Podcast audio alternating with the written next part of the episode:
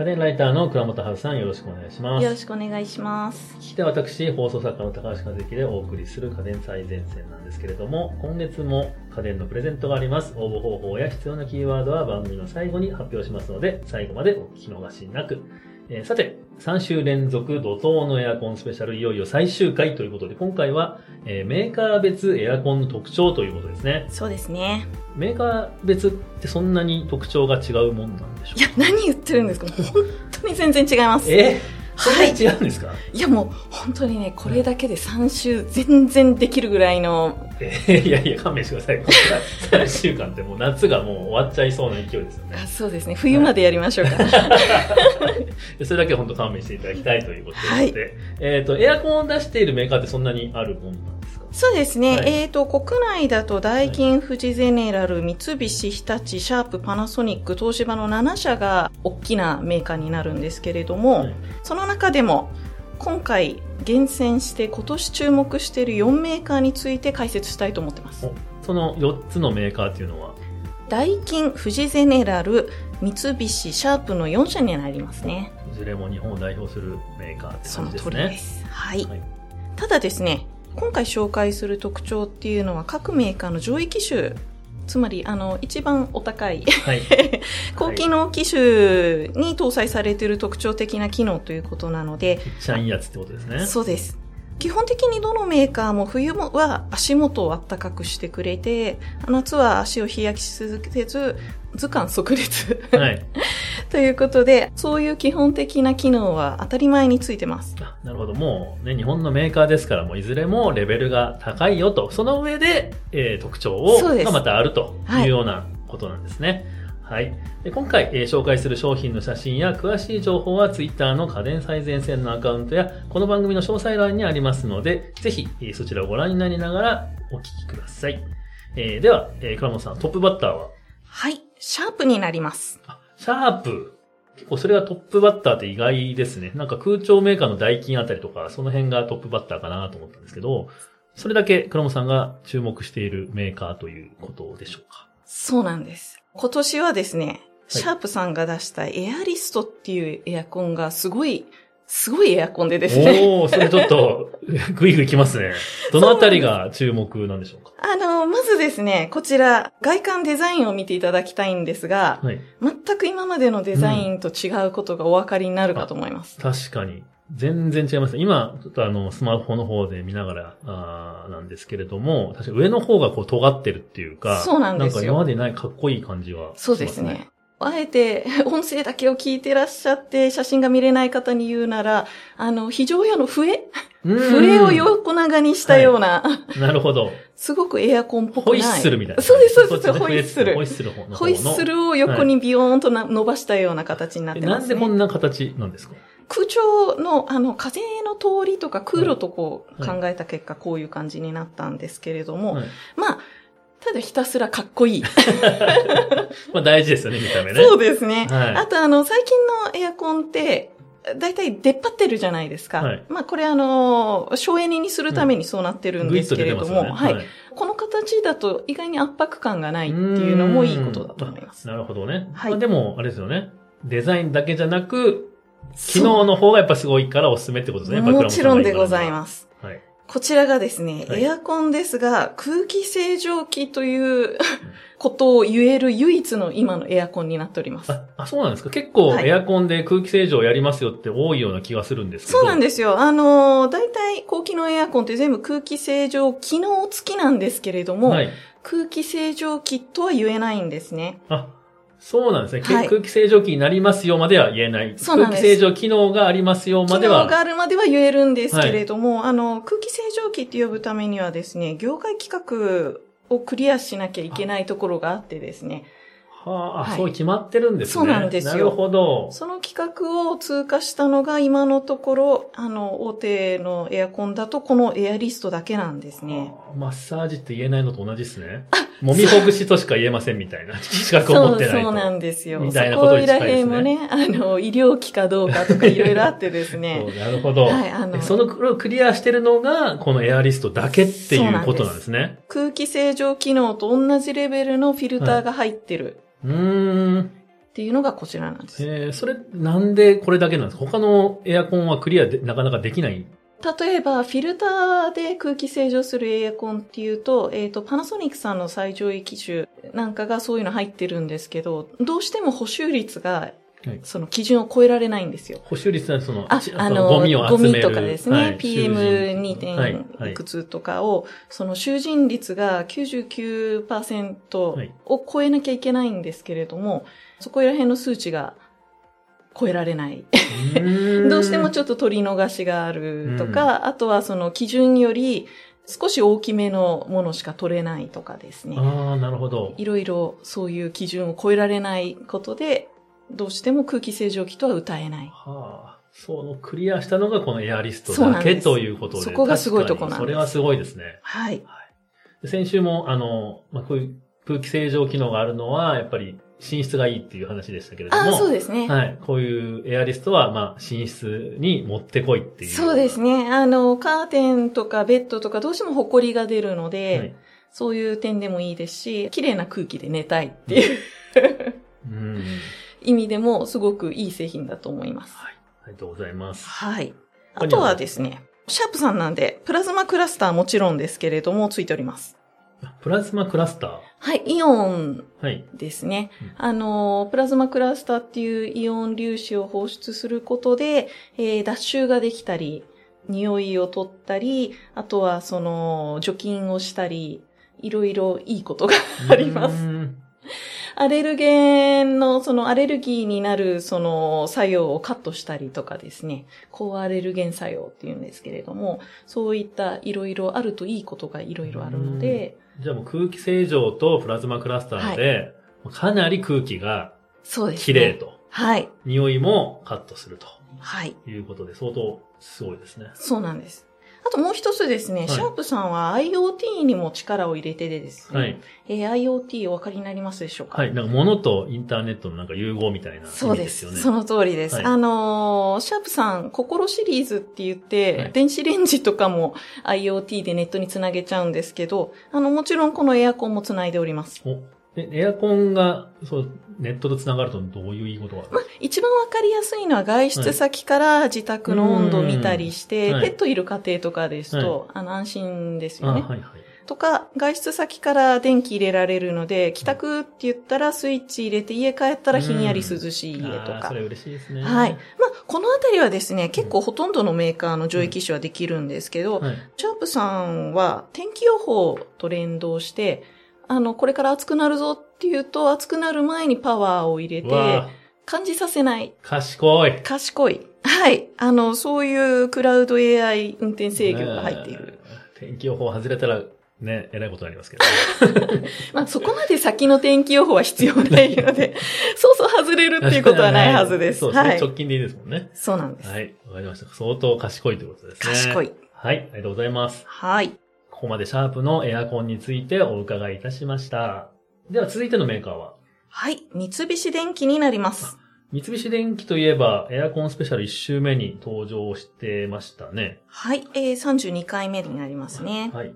なんか人の体感温度をなんか推測してくれるムーブアイとか、あと、換気扇型のファンがすごい画期的みたいな話がありましたんで、まあ、はい。ちょっと詳しいことは長くなっちゃうので32回の方を聞いていただきたいと。ぜひ。はいはい。その上で何かまた特徴があるということなんですよね。はい。この前お話しした換気扇型のファンとは違う製品になるんですが、デザインに注目していただきたい。あ、デザイン？はい。エアコンっていうとですね、はい結構もう白くって四角くってみたいな、はい。あの、イメージがあるんですけれども、これがですね、デザインに注目した三菱電機さんの霧ヶ峰 FL というシリーズは、いろんな色と形は一つですけど、はい、があるんですねなるほ。ど。今僕は、えー手元のスマホでそのデザインを見てるんですが、はいかなりかっこいいですね。なんかこう、今までのエアコンの概念を覆すっていうか、そうなんです。めちゃめちゃおしゃれ鋭角な箱型、うん。カチカチっとしはた箱型になってるんですね。なんか色もなんかちょっとこう、洗練されたっていうか、そう、深あい色みたいなのー白、赤と黒っぽい色が今あるんですけれども、これ白は白でもよく見るとパールのちょっとラメラメしいのが入っていて、しかもあんまりその、なんていうの、いやらしいパールじゃない。ちょっと、なんて言うんでしょうね、変色系、玉虫色に、うんあの、光の具合で見えるっていう、ものすごい凝った塗装でですね、なんか、あるだけで部屋の高級感を上げてくれる、そんなエアコンになりますね。に。えー確かに、高級感すごいね。そうなんですよはいこれしかもですね、エアコンっていうのは普通大体塗装されてるだけだったり、あとはプラスチック成形で、そのプラスチック自体に、あの、色を入れてるだけなんですけれども、これ何がすごいかっていうと、塗装成形した後に塗装をして、その上に半透明のアクリルの板を、なんて言うんでしょう。溝みたいなのを切って質感を出した状態で上からはめ込んでるっていう、ものすごい見た目に、あの、力を入れてる製品なんですね。確かになんか、そう言われると、そこまで見た目にこだわったエアコンって今までになかった感じがないんですしね。ますね。またこのね、四角っていうのが、はい実はエアコンとしてはすごく、あの、本来あってはならない形で、あ、そうなんですか？なんかはい四角いイメージがありますけど。本当にここまでのカクカクした四角だと、本来普通は風はちゃんと部屋中に行き渡らないんです。あ、そういうことなんですね。そうものものすごく真四角っていうか、きっちりした四角ですもんね、これ。そうなんです。うん本当にカクカクしい四角っていうのはデザイン上本来できないんです。あの、うん普通にエアコン見てると大体下が丸くなってるんですね。ですけど、はい。あれがあの空気を前面に出すためには必要な形なんですよ。はい。それがこの四角にするっていう、まあ、どれだけデザインを重視したかっていうのがこの形だけでもわかると思うんですけれども。その分エアコンの機能的には下がるとか、そういうことはあります。あるあるんですか？えーと、ロボット掃除機能がついてません。あ実はですね、そういうこと高級エアコンでロボット掃除がついてないっていうのは意外に革命的なことー。です。うん。ただし、その分デザインが綺麗なので、い掃除ぐらい自分でしろっていう話ですね。そういうことなんですね。はい。あその辺のそのいらない機能を削ぎ落とすっていうのも結構ね、家電のポイントだったりしますね。そうですね。はいその辺もちょっと考えてデザインを取るか、遅い機能を取るかっていうところで、検討してみてもいいかもしれないですね。はい。はい。えーでは、ここまで、えー三菱電機のエアコンについて伺いました。では、倉本さん、続いてのメーカーは、はい。ダイキンになります。空調メーカーがお出ましですね、ここで。まあ、ダイキンといえば先週、えー、1台の室外機で複数のエアコンが使えるっていう話がありましたけれども。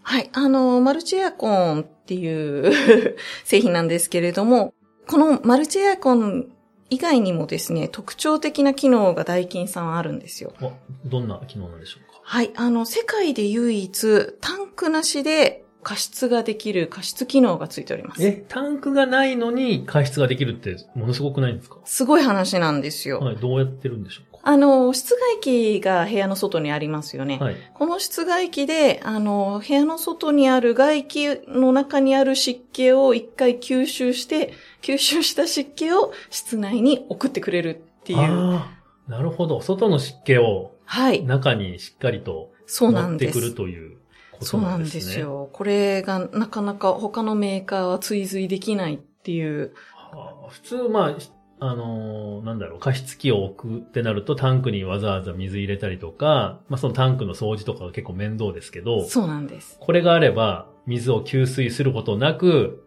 常に、まあ冬の間ですか、はい。乾燥した空気を、まあ、潤してくれるっていうようなことなんですね。そういうことです。あの、ウルルとサララというシリーズになるんですが。聞いたことある。あ、そういう意味なんですね、あれって。あはい、あの、なるほどウルルです。なるほど。ウルルとサララって聞いたことある。はい、あの、すいませんサララあれは除湿になります。なるほど。はい。はあ、そういう意味だったんですね。そうなんです。ただしですね、悪い点も一個ありまして、室外機で湿気を吸収するので、室外機が大きいです。あもうびっくりするレベル。あれこれ室外機ですか？テーブルですか？みたいな。あ、確かに。まあでも部屋の中が狭くなるわけじゃないですからね。そうですね。はいあの、ベランダとかにポイと置いててくれれば。うんはい出。してしまえばもうね。そうなんですよ。それはすごいですね。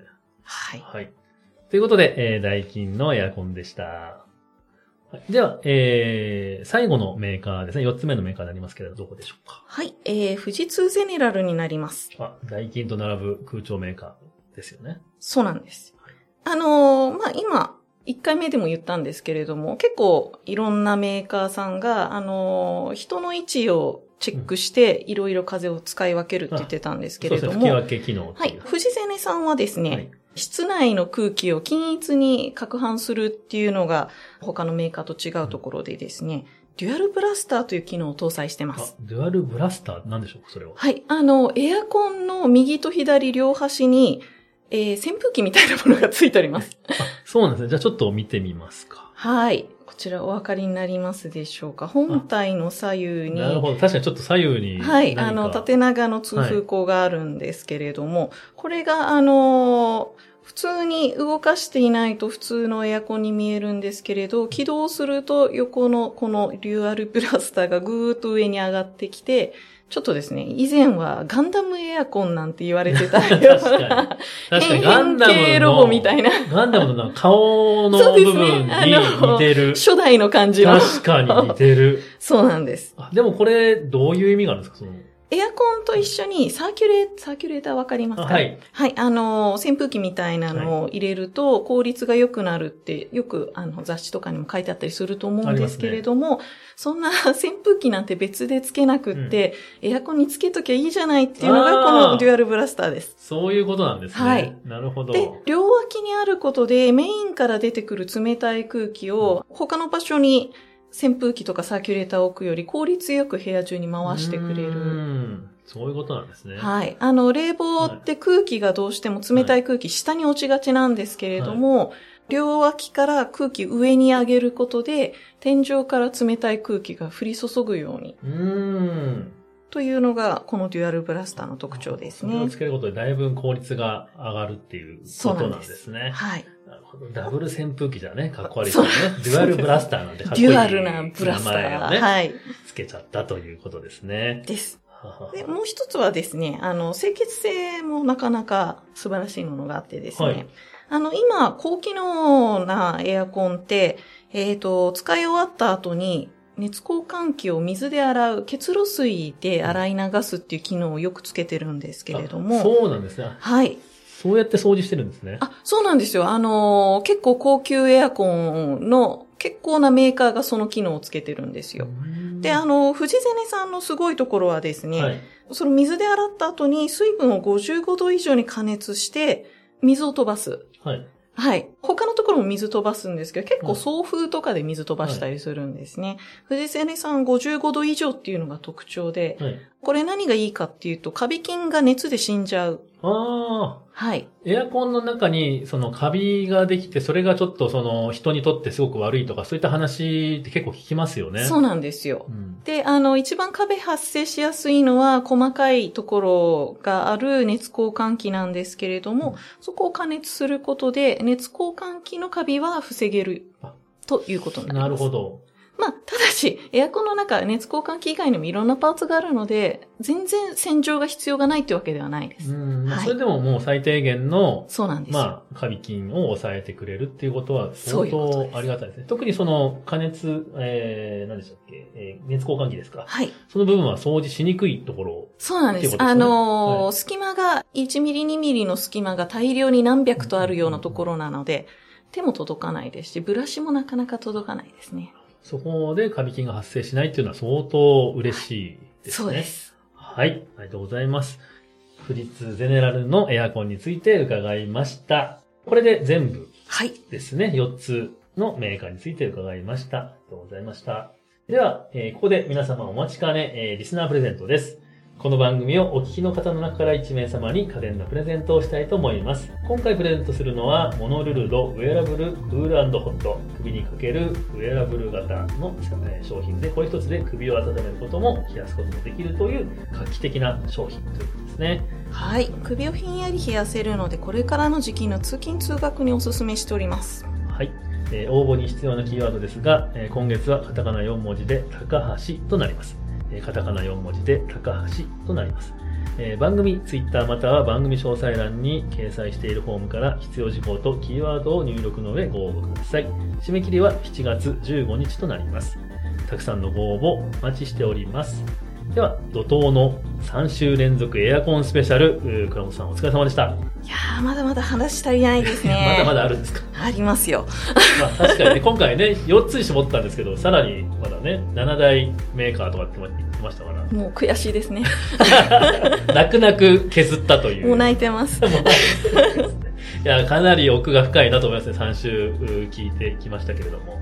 はい。また、さらに深い話は別の機会でお願いします。えー、では次回ははい、えーと、気になってる人も多いんじゃないかなと思っているスピーカー内蔵シーリングライトについてお話しさせていただこうと思っております。音が出るライトですね。確かにちょっと気になる商品ではありますね。はい。では、えー次回もお楽しみに。お楽しみに。